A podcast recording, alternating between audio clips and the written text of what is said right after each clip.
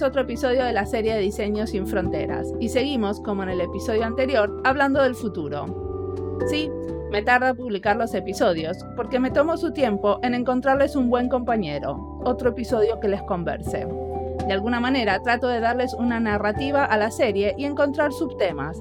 Por eso este y el episodio anterior dialogan, o quizás es mi imaginación, no sé. De todas maneras, hay varias similitudes obvias. En los dos casos cuentan de un trabajo sobre el futuro hecho dentro de una empresa y trabajando más allá de las fronteras de donde están geográficamente ubicadas sus empresas. Ricardo ve muy claro el rol de las disciplinas de diseño en construir una visión de futuro deseable. Él es diseñador e ingeniero colombiano y estudió también un tiempo en Holanda. Ahora está en Colombia de nuevo, expandiendo su empresa por Latinoamérica y colaborando con diferentes organizaciones, y muestra cómo el diseño puede ser una herramienta de transformación social. Mi nombre es Mariana Salgado, esto es Diseño y Diáspora.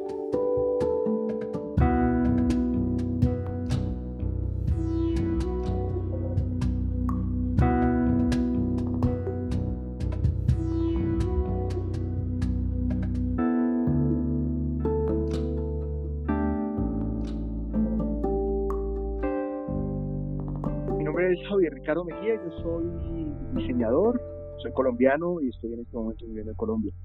Trabajaste y estudiaste en Holanda, ¿cierto?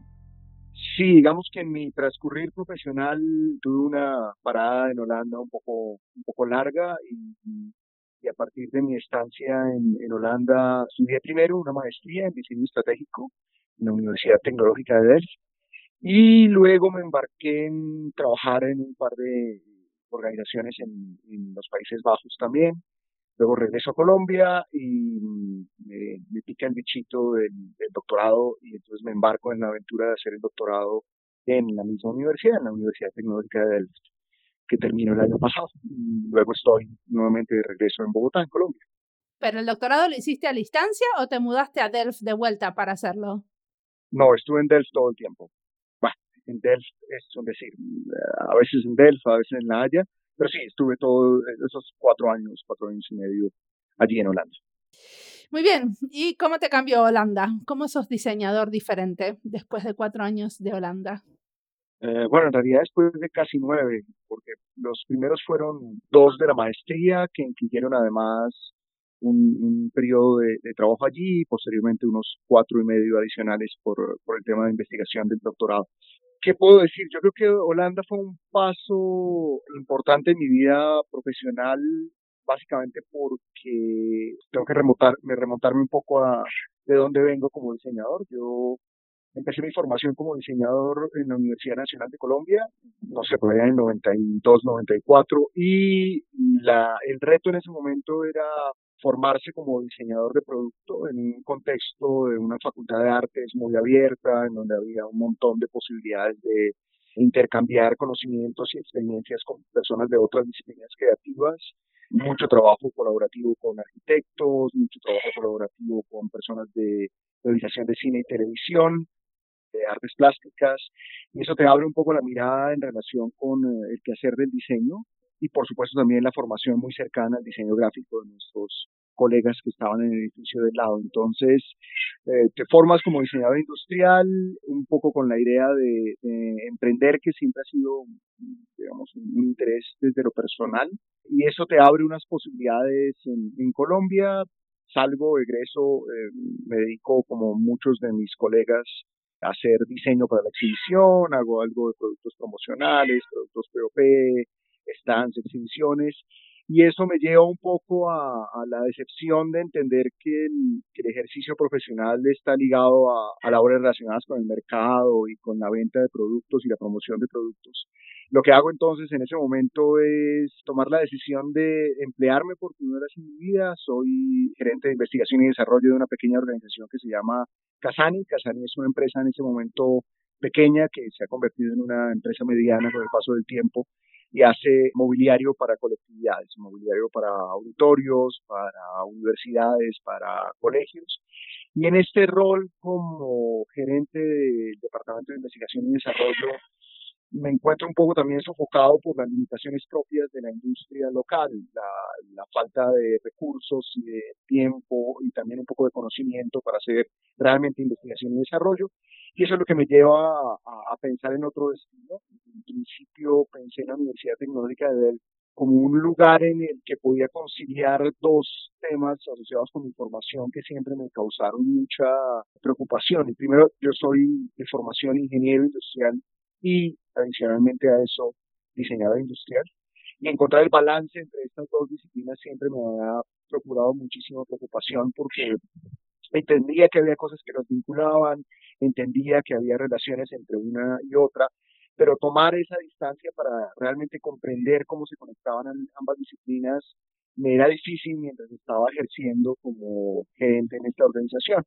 Tomo la decisión y me voy para, Holanda a hacer mi, maestría en principio, becado por la Comunidad Económica Europea, en una beca que en esa época se llamaba Alban. Y gracias a esa experiencia, digamos, tomo una posición más clara de cómo conjugar estas dos eh, formas de pensamiento y estas dos formaciones que tenía en la cabeza. Y eso se consigue básicamente porque estaba en una facultad de ingeniería de diseño de producto, en donde, digamos, históricamente han lidiado con esas distancias entre la disciplina creativa y la disciplina técnica.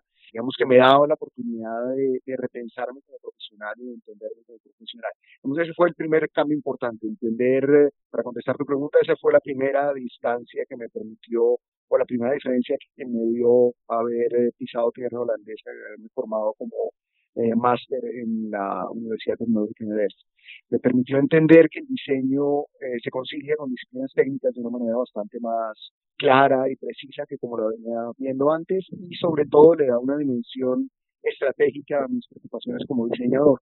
Y en esa medida también me permite entender mejor el rol del diseñador ya no solamente como el configurador de objetos, de artefactos, sino también como una persona capaz de vislumbrar eh, visiones futuras para las organizaciones y entender cómo esas visiones futuras jalonan mapas de ruta que dan acciones posibles para las organizaciones. Digamos que esos, esos dos fueron como los dos grandes aportes de, mi primera instancia en, Holanda. Mi segunda instancia en Holanda, que está relacionada más con el, con el doctorado, me da una posición de entender el poder de la investigación a través del diseño, de entender cómo los investigadores en diseño o los investigadores desde el diseño construimos nuevas formas de pensamiento de una manera particular, distinta a otros profesionales, complementaria con las formas de, investigación tradicional. Entonces yo creo que ahí hay una mirada también muy distinta en términos de cómo hacerse mejor investigador, y cómo hacerse mejor diseñador a través de un proceso riguroso de investigación como lo que eh, significó en ese caso mi doctorado. ¿Y qué hiciste para tu doctorado? ¿Diseñaste algo?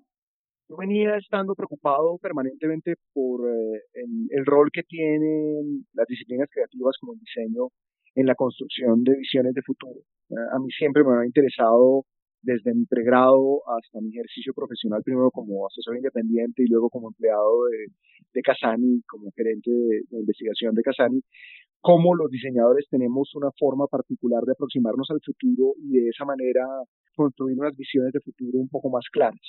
Llegué con esa inquietud del doctorado y, me di a la tarea de investigar cómo hacen las corporaciones y las organizaciones de gran tamaño para investigar el futuro. Me concentré sobre todo, investigar el futuro desde la perspectiva del diseño.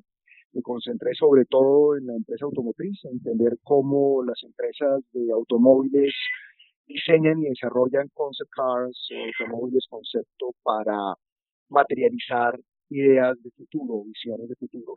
Y en esa lógica entendí cómo un equipo específico de diseñadores con las habilidades propias del diseño síntesis visual, prototipado, desarrollo de hipótesis y materialización de ideas en prototipos y luego eh, herramientas asociadas con la narrativa y con la comunicación, desarrollan estos artefactos experimentales y la manera en la cual usan estos artefactos experimentales. Habiendo aprendido un poquito entonces sobre los automóviles concepto y la manera en la cual las empresas de automóviles los emplean, me di la tarea de diseñar una herramienta que permitiera que este mismo tipo de ejercicios se den en otras organizaciones.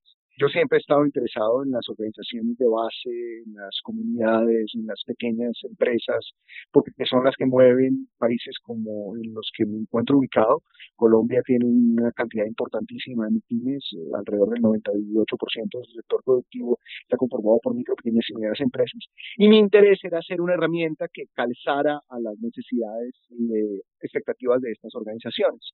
En esa lógica, entonces, se entiende que las MIPIMES no solamente son pequeñas organizaciones porque tienen menos gente o menos recursos, sino son pequeñas en términos de o una actitud de usar esa posibilidad de ser pequeñas para tomar decisiones de manera más flexible, son organizaciones menos jerárquicas, organizaciones mucho más flexibles en términos de su toma de decisiones. Y mi reto entonces era permitir que, que esas organizaciones pudieran hacer conceptos, concept cars o conceptos visionarios, como, como lo llamé luego, para explorar y a partir de esa exploración de futuros identificar oportunidades.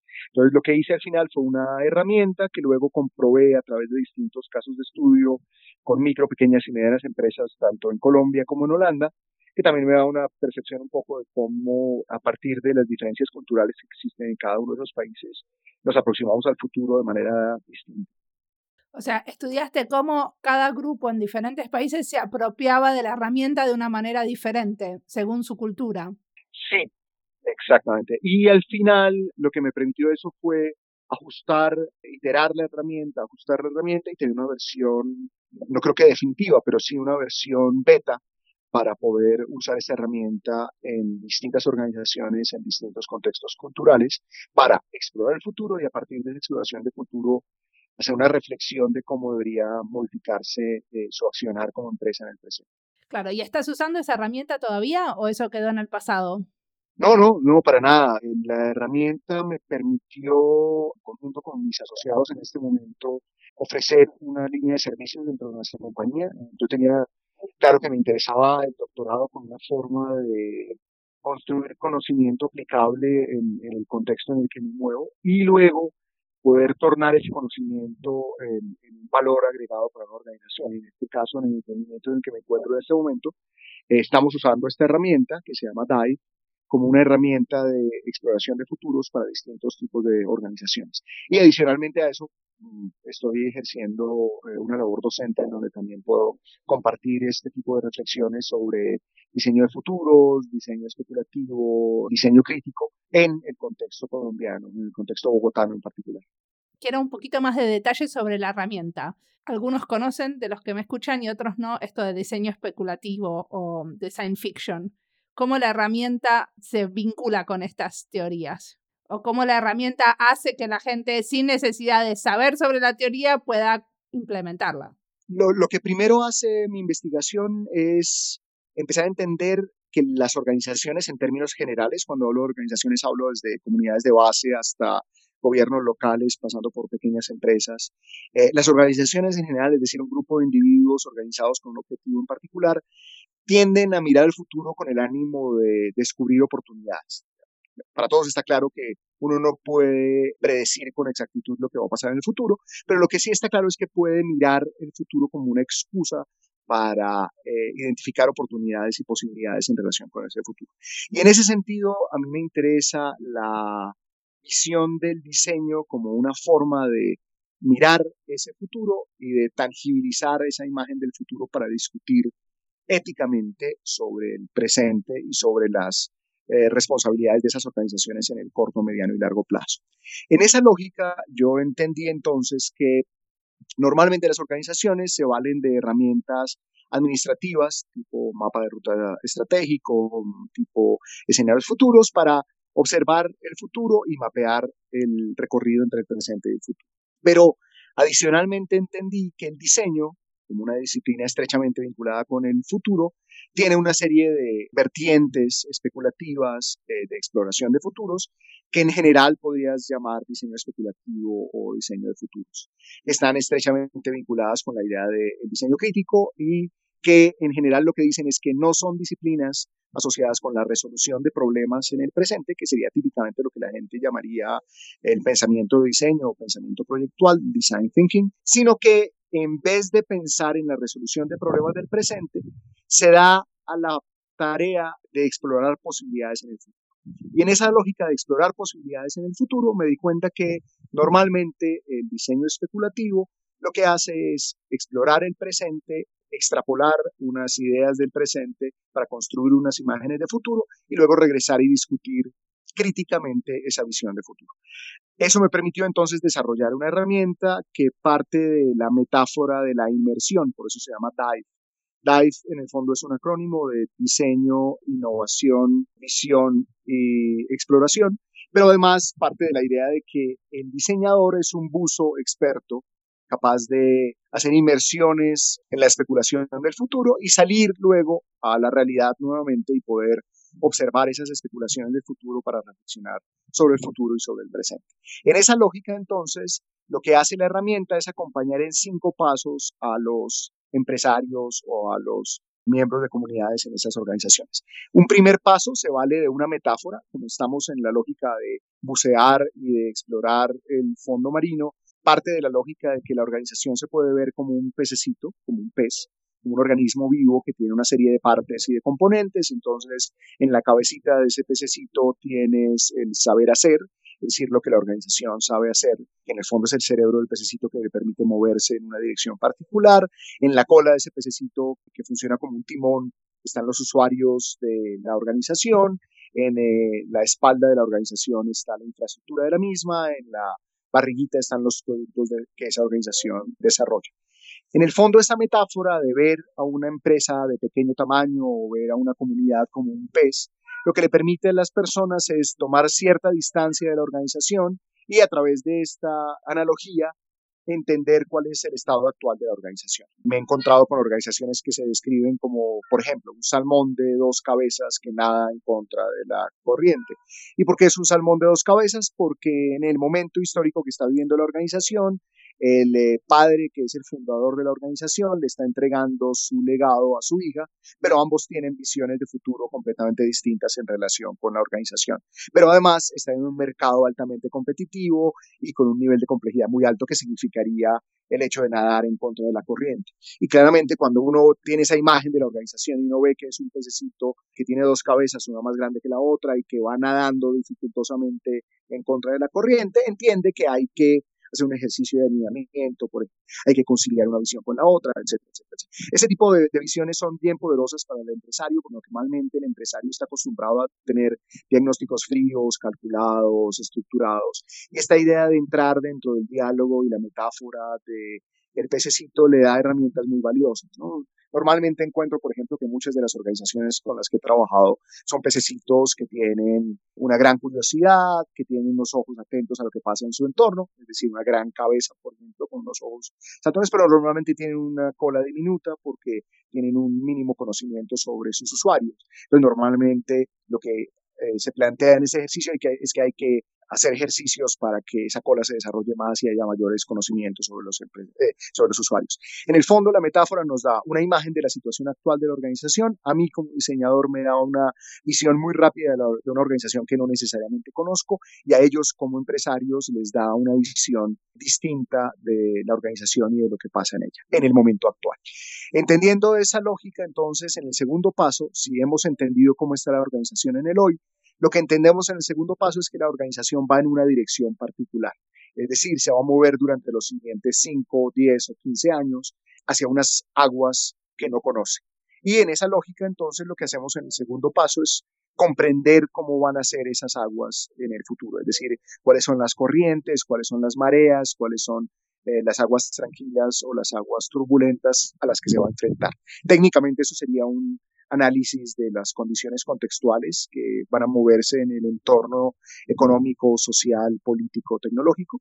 Y lo que nos da entonces eso es una cantidad de información, unos, más, más que información, unos datos regados de cómo va a haber cambios demográficos en el futuro, va a haber cambios sociales, tecnológicos que van a afectar a esa organización. Es decir, que están de alguna manera conectados con el área de investigación o de exploración de ese proyecto, es decir, con el área en la que se mueve la organización. Conociendo entonces dónde está la organización y cómo va a cambiar el contexto en el que la organización se mueve durante los siguientes 5 o 10 años, nos damos a la tarea de construir una imagen de futuro, que es el paso número 3, una imagen de futuro que consiste fundamentalmente en tomar todos esos datos de los factores contextuales y, como si estuvieses, eh, armando un rompecabezas, construir una imagen probable, plausible, posible de el futuro a esos 5 o 10 años. Ese horizonte temporal se ha definido previamente y depende del tipo de organización y del sector económico en el que se encuentra esa organización. Entonces haces claramente una exploración a los cinco o seis años y encuentras que el futuro posible al que se va a enfrentar la organización es un futuro con X y Y características. Lo que haces es una pequeña narrativa en donde explicas cómo podría ser el futuro que va a enfrentar la organización. Hasta allí, en el paso 1, 2 y 3, entiendes cómo está la empresa, qué va a cambiar en el contexto y cómo va a ser el futuro. Lo que estás haciendo es un ejercicio eminentemente descriptivo. Lo que estás haciendo es un ejercicio en el cual estás construyendo un escenario. Luego, en el paso número 4, haces una discusión con las personas de la organización para entender ya no solamente cuál es el futuro posible, sino entender cuál es el futuro preferible o deseable. Y ahí hay una discusión muy importante con relación al empresario y a su empresa, porque ahí hay una discusión de orden ético. Ahí se ponen sobre la mesa los intereses, tanto ambientales como sociales como económicos que tiene la organización, si quisiéramos enmarcarlo en una lógica de triple balance o de desarrollo sostenible, Ahí es donde se dan las discusiones en relación sobre dónde estoy hoy y hacia dónde quisiera ir. Porque una cosa es que tengas una descripción del escenario futuro y cómo van a ser las cosas en el futuro, y otra cosa es que tomes partido como comunidad o como empresa para decir cómo quieres que sea el futuro y cómo tú le vas a apuntar a un futuro con relativa, con X y características. Y allí es cuando desarrollas un artefacto, usualmente es una combinación de producto o servicio que se materializa en un prototipo de muy baja resolución. Obviamente en el sector automotriz tienen una gran cantidad de recursos y de tiempo para desarrollar un concept car que es normalmente un, prototipo con una altísima definición, en algunos casos inclusive un prototipo funcional, aunque hay muchas simuladas allí. Pero a mí lo que me interesa de entender el prototipo es la posibilidad que tiene el empresario de hacer tangible esa visión de un futuro preferido mediante un artefacto hecho en cartón, cinta y en un taller de cuatro o cinco horas, apoyadas con el diseñador, materializan esto y lo convierten en un prototipo, insisto, de baja resolución, que les permite materializar esa idea de futuro. Y luego, a través de una técnica muy sencilla, construyen una narrativa que les permite mm, filmar un video con su teléfono celular de manera muy sencilla y muy básica, en donde describen un poco ese escenario futuro y la forma en la que ese el concepto visionario eh, funge eh, determinado rol en ese futuro preferible y deseable eh, por parte de la organización. Y decime, ¿todo esto pasa en cuánto tiempo? ¿Cuánto tiempo tardas en hacer todo esto con una empresa? Hemos hecho ejercicios de tres días intensivos, ejercicios de tres meses, ejercicios de nueve meses. Digamos, el objetivo de la herramienta, por supuesto, es simplificar esto en, un proceso mucho más ágil. Entonces, yo te hablaría en promedio de unos tres meses de duración en donde se hacen estas cuatro fases de las que te estoy hablando. Y lo que pasa al final con este video, que es básicamente lo mismo que sucede con una organización del sector automotriz, que por supuesto, produce un video profesional, no, produce un, video casero, pero lo que hace es mostrarlo en una comunidad y desatar una serie de discusiones en relación con el futuro al que le está apuntando esa organización. Y nosotros hacemos exactamente lo mismo. Convocamos a personas de la organización, de distintos niveles de la organización, idealmente actores externos, para mostrarles esa idea de futuro que tenemos en la cabeza, ese concepto visionario mediante el video y el prototipo. Y la intención final con mostrar este prototipo y este video es la de despertar discusiones en relación con el futuro que afectan directamente la toma de decisiones en relación con el presente.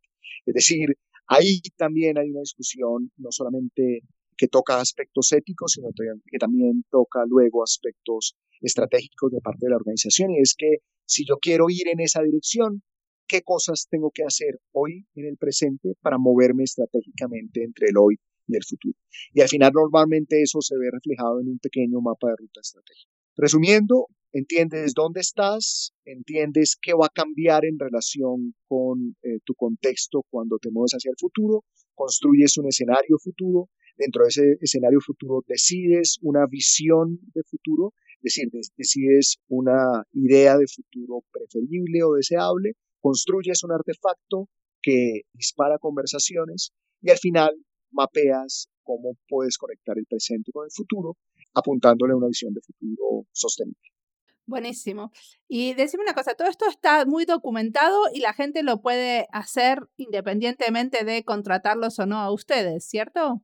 Sí, sí, hay una eh, documentación bastante completa a través de un eh, blog en donde están explicadas cada una de las partes. Todo está publicado bajo la licencia de Creative Commons, de manera que puede ser aprovechada y aplicada por cualquier comunidad sin ninguna limitación.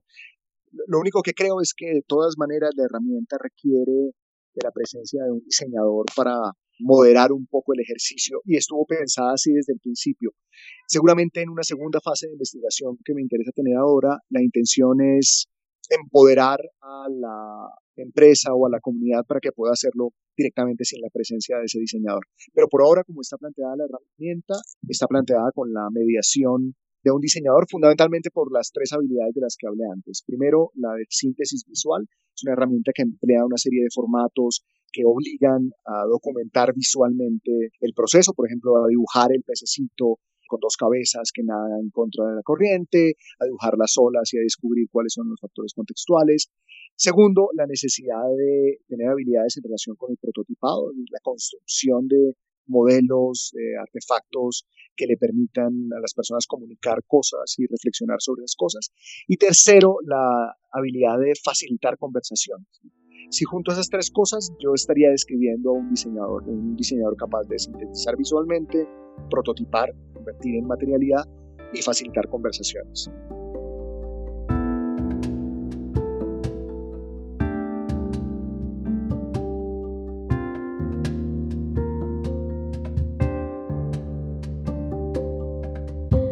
Este podcast no tendría sentido si no fuera por la generosidad de la gente que entrevisto. Y Ricardo es uno de esos diseñadores muy generosos que no tiene problemas en contar con mucho detalle cómo usa las herramientas que diseñó. Me encantó cómo nos cuenta cómo usa la metáfora del pececito. Y él lo hace parecer tan simple que me da ganas enseguida de mirar en su sitio web y ver cómo le serviría a mi organización. Si a alguno de ustedes le pasa lo mismo, por favor, cuéntenme cómo les fue con estas herramientas. Quiero saber si de verdad se inspiran o se basan en las cosas que se cuentan acá para informar su trabajo. De alguna manera estas herramientas de las que habla Ricardo son como una receta de cocina. Uno no la sigue nunca al pie de la letra, sino que la acomoda, le saca y le pone cosas para adaptarla. Y como no somos cocineros, si nos compramos un libro de recetas, tampoco somos diseñadores si nos compramos un libro de métodos y herramientas pero sí enriquecemos nuestra práctica y adaptando aprendemos y a la vez reconocemos más las características de nuestro contexto, el ecosistema donde nos movemos y los ingredientes que tenemos o que nos faltan que nos sugiere la receta. Sigamos escuchando a Ricardo.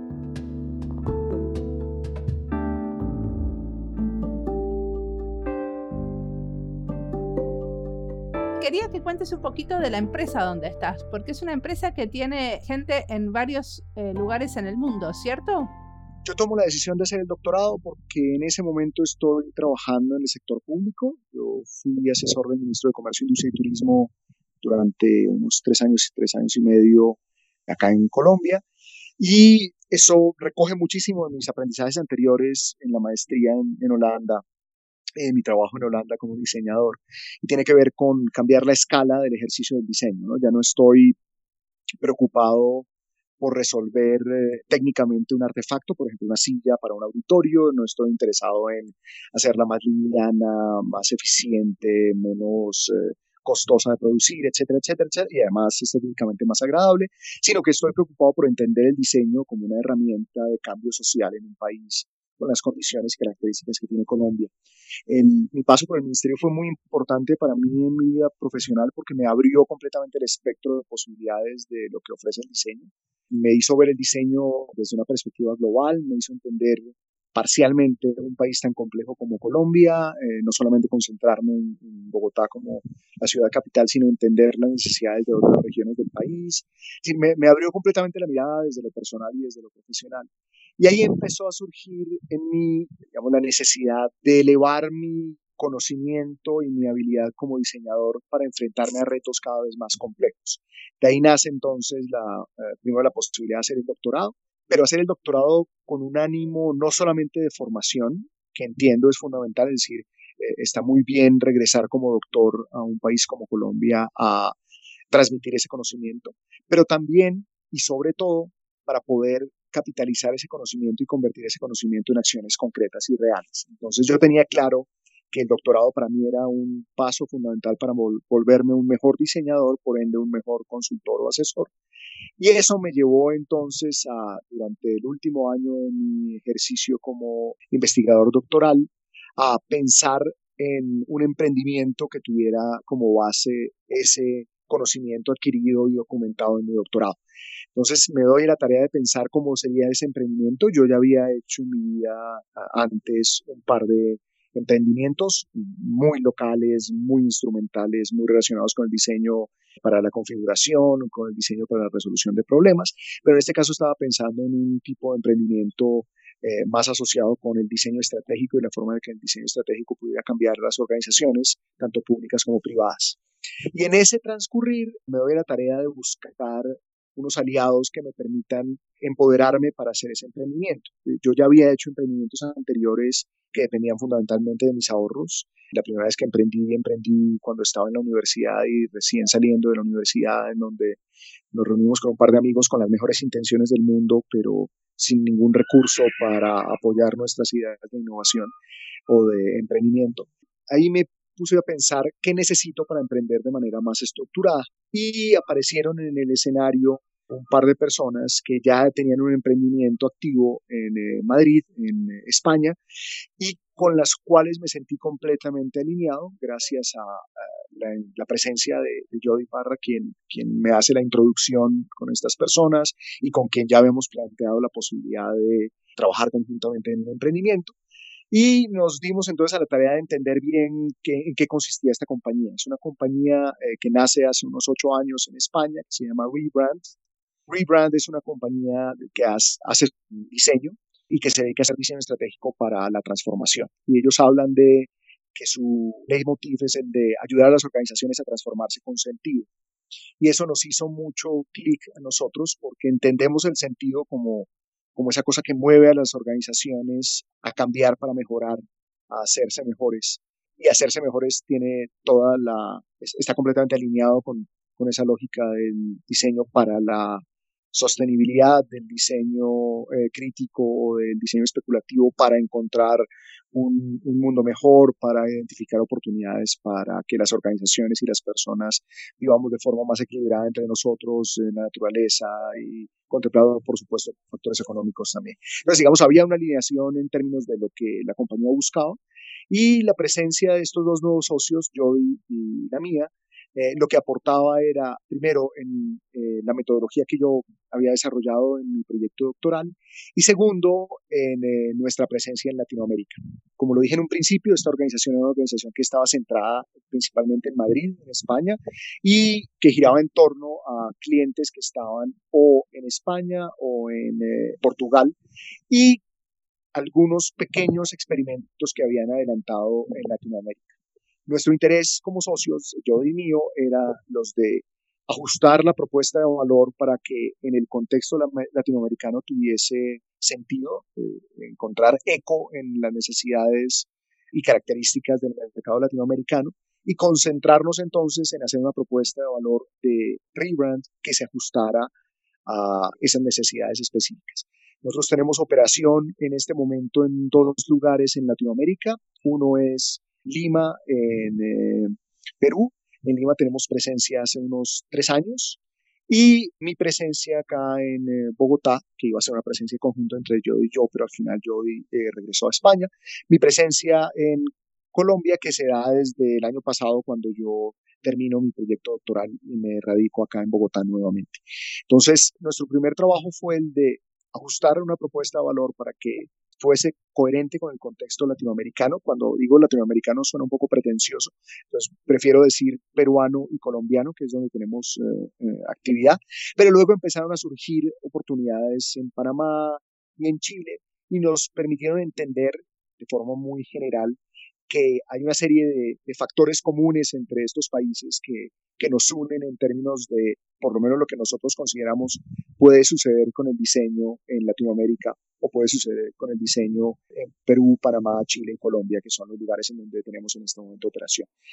Por supuesto, eso significa un reto enorme, eh, significa un reto gigantesco en términos de tener tres equipos deslocalizados, uno en Perú, uno en Bogotá y uno en Madrid, que aunque hablamos el mismo idioma, hablamos de cosas distintas y de maneras distintas, no, no solamente en lo coloquial del, lenguaje, sino también en el enfoque que tenemos de diseño. Tenemos formaciones distintas como diseñadores, muy complementarias, muy enfocadas a eh, sobre todo diseño estratégico, algo parcialmente de diseño de servicios y entender cómo estas ofertas de valor desde el diseño estratégico y desde el diseño de servicios nos permiten apoyar a organizaciones. En principio, nuestro mercado se deriva mucho de lo que se venía haciendo en España, que es un mercado de empresas privadas, casi todas ellas medianas o grandes, y hemos replicado ese mismo ejercicio acá en Latinoamérica, pero queremos migrar lo más rápido posible al sector público o al sector para público, como lo llaman algunas personas. El sector público en alianza con gobiernos locales o nacionales, en la medida en la que yo y yo tenemos experiencia trabajando con el gobierno colombiano en distintos escenarios, pero, pero básicamente con el, con el gobierno a nivel eh, nacional. Y entendemos que ahí hay un nivel de impacto muy importante y queremos y creemos que podemos hacer una labor importante para ayudar al, al gobierno nacional a, transformarse, a innovar con sentido. Y segundo, al sector para público, es decir, organizaciones no gubernamentales, organizaciones que se mueven entre eh, lo privado y lo público, porque también entendemos que allí hay iniciativas muy importantes que también pueden recibir valor a través de lo que nosotros hacemos desde WeBrand. Ese es como el transcurrir al que hemos pensado. Una metodología como la que propone mi proyecto fue pensada para ajustarse a ese entorno en los ejercicios que, en los que los, eh, la hemos usado, ha respondido muy bien tanto a comunidades de base como a empresas de pequeño tamaño, pero también a empresas medianas que en un entorno complejo como el colombiano, como el peruano, como el parameño, están buscando también entender hacia dónde va la transformación en el sector en el que se mueven y cómo pueden ser mejores. Muy bien, una cosa que me llamó muchísimo la atención es que esta empresa que tienen ustedes pertenece a SANAS, que es una asociación empresarial para el desarrollo social. ¿Me puedes contar un poco más sobre SANAS? ¿Hiciste algo como parte de esa asociación? Eso es parte del, recorrido que tiene la organización antes de que yo llegara, pero se alinea completamente con, nuestros intereses. Es decir, eh, nosotros no queremos ser una empresa privada que actúe únicamente con intención de lucro, siempre ha estado en el ADN de sus fundadores y ahora de todos los socios un interés por, que las cosas se hagan de mejor manera, un interés legítimo y altruista por construir un mejor mundo que el que recibimos. Y en esa lógica, pertenecer a una asociación como Sanas, que promueve este tipo de iniciativas en las organizaciones en España, tiene mucho sentido.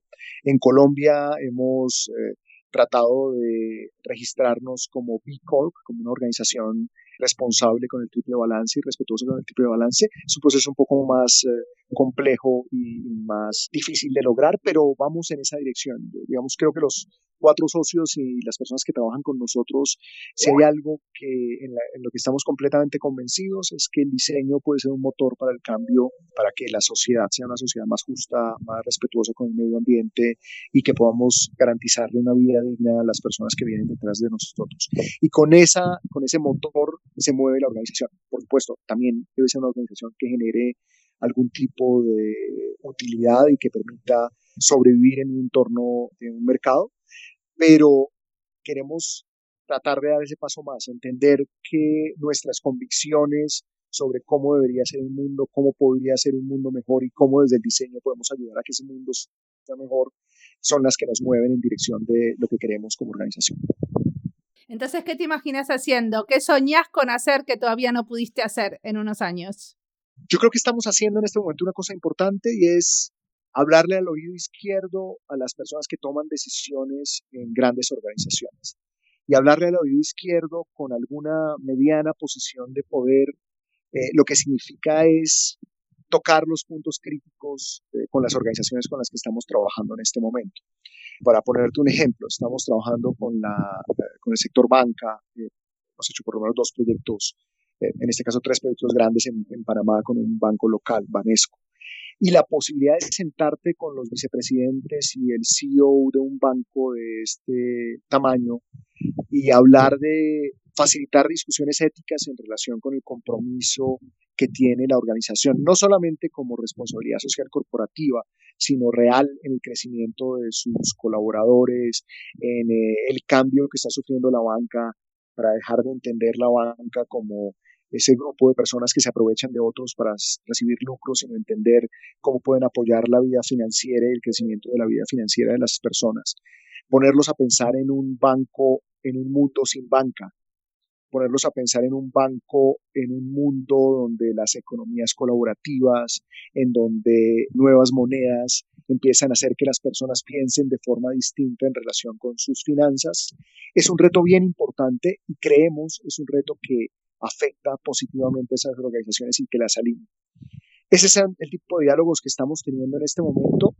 Mi idea de futuro es seguir sosteniendo estos diálogos, pero ampliar el, repertorio de personas que escuchan estos diálogos.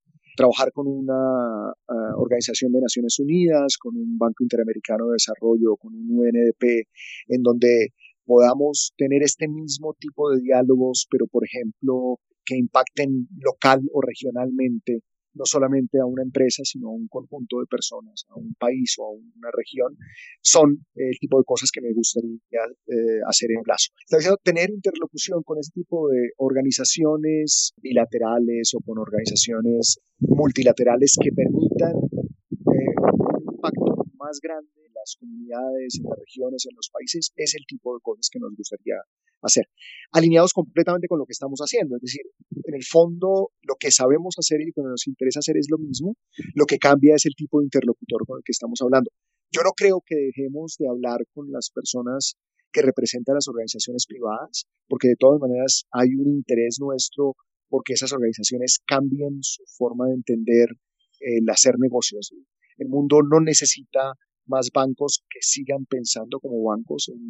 El mundo necesita más bancos que se interroguen sobre su rol en lo social, su rol en lo ambiental.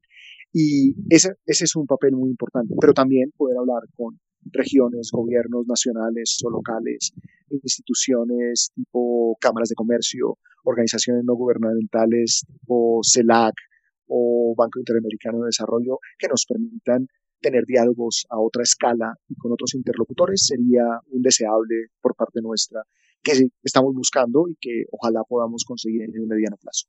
Genial. ¿Y qué te inspira en este momento? ¿Qué cosas escuchaste, leíste o viste que querés recomendarle a otros, a nuestra audiencia? Me inspira sentir que el diseño puede hacer el cambio. Me inspira sentir que los diseñadores pasamos de un rol cosmético a un rol trascendental en un cambio necesario que viven las empresas, que viven las personas, las empresas, las comunidades, los gobiernos, eh, las regiones. Me inspira a ver acciones de diseño tipo What Design Can Do, tipo uh, Design for Sustainability, tipo Ninke Trump o Mancini, que son capaces de decirle al mundo que el diseño puede desligarse de el mundo del mercado y que puede proponer cambios de verdad. Me inspira un Fiona Ravi que se atreven a criticar la forma en la que el mundo está haciendo las cosas, la forma en la que nos estamos relacionando con la tecnología y soñar un mundo mejor. Me inspira un Auger que propone en el diseño eh, especulativo nuevas formas de entender eh, la forma en la que nos relacionamos con nuestras mascotas, pero también la forma en la que nos relacionamos con los artefactos y los robots que están allí. Es decir, las personas que están detrás de una compañía tipo Superflux o de Near Future Lab, que son capaces de proponerle al mundo visiones alternativas, posibles, probables, pero sobre todo deseables. Genial. Hablando de las mascotas, aparte de escuchar gatos y perros, ¿yo escuché un caballo o me lo imaginé? Cuando tomó la decisión mi esposa, mi hija y yo de venirnos para la montaña, que fue hace ya cinco años, pero bueno, luego se nos atravesó Holanda en la mitad, entonces nos tuvimos que ir. En ese momento, en la alcaldía de Bogotá estaban haciendo un programa en donde estaban recogiendo, nosotros teníamos en la calle muchas personas que usaban a los caballitos para recoger y reciclar basura. Entonces estas personas tenían unas zorritas que eran jaladas por caballitos y recorrían toda la ciudad de norte a sur, oriente a occidente, recogiendo eh, reciclaje.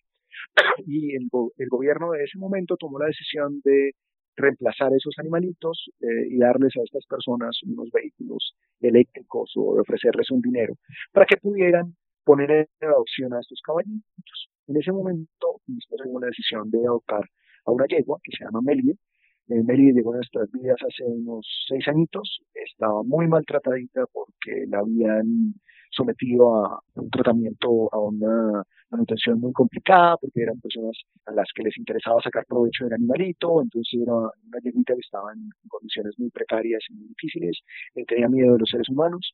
La recibimos nosotros en la casita con el ánimo de, darle una, una casa para descansar, eh, le ofrecimos el espacio que tenemos acá de campo, que es un espacio pequeño, y la señorita eh, se adaptó muy rápidamente, nos cogió mucho cariño a nosotros y ahora está felizmente descansando, ya lleva unos añitos descansando de su duro trabajo que tuvo en su vida anterior, con una sorpresa muy bonita y es que cuando regresamos de Holanda, la persona que la tenía bajo el cuidado, una persona a la que nosotros la, la, encomendamos y le, pagábamos para que la cuidara, no se la sorpresa de que Melide había tenido un potrico que se llama Brujo, porque nació el 31 de octubre hace dos años.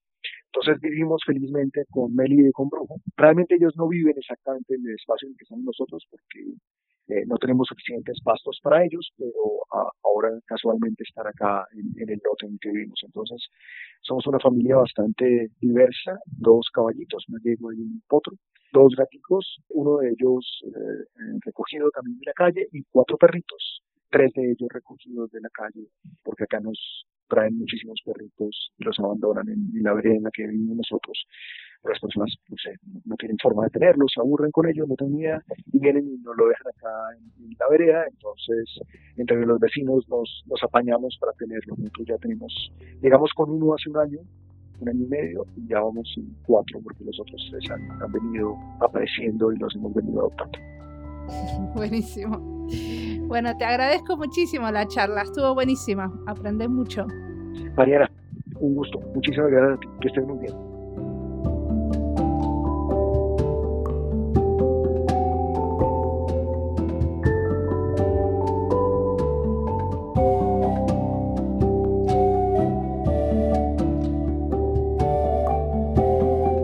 Muchas veces en esta entrevista Ricardo menciona a Jody, porque juntos armaron la propuesta de la empresa para Latinoamérica. Y a Jody lo entrevisté también, pero no hablamos de la empresa ni del futuro, sino de su trabajo en el laboratorio de gobierno en Colombia. Si no lo escucharon, no se lo pierdan, es el episodio 33. Esta charla termina con la historia del caballo, donde Ricardo nos cuenta cómo vive en el campo conectado con la naturaleza y nos da pie a presentar la charla de la semana que viene, que se va a centrar justamente en cómo podemos diseñar teniendo en cuenta a otros seres vivos. Es una charla con Martín Ávila, que es profesor en la Universidad de Diseño en Estocolmo y hace mucho tiempo está investigando cómo pensar el diseño de una manera menos antropocéntrica. Como siempre, la música del podcast es de Antonio Zimmerman, la producción del podcast es de Andy Fechi, la edición de sonido de este episodio es de Julián Pereira. Este podcast está publicado con licencias de Creative Commons con Attributions. Esto fue Diseño y Diáspora. Pueden seguirnos en nuestra cuenta de Twitter, arroba diseño y diáspora, y no olviden recomendarnos. Nos escuchamos en la próxima.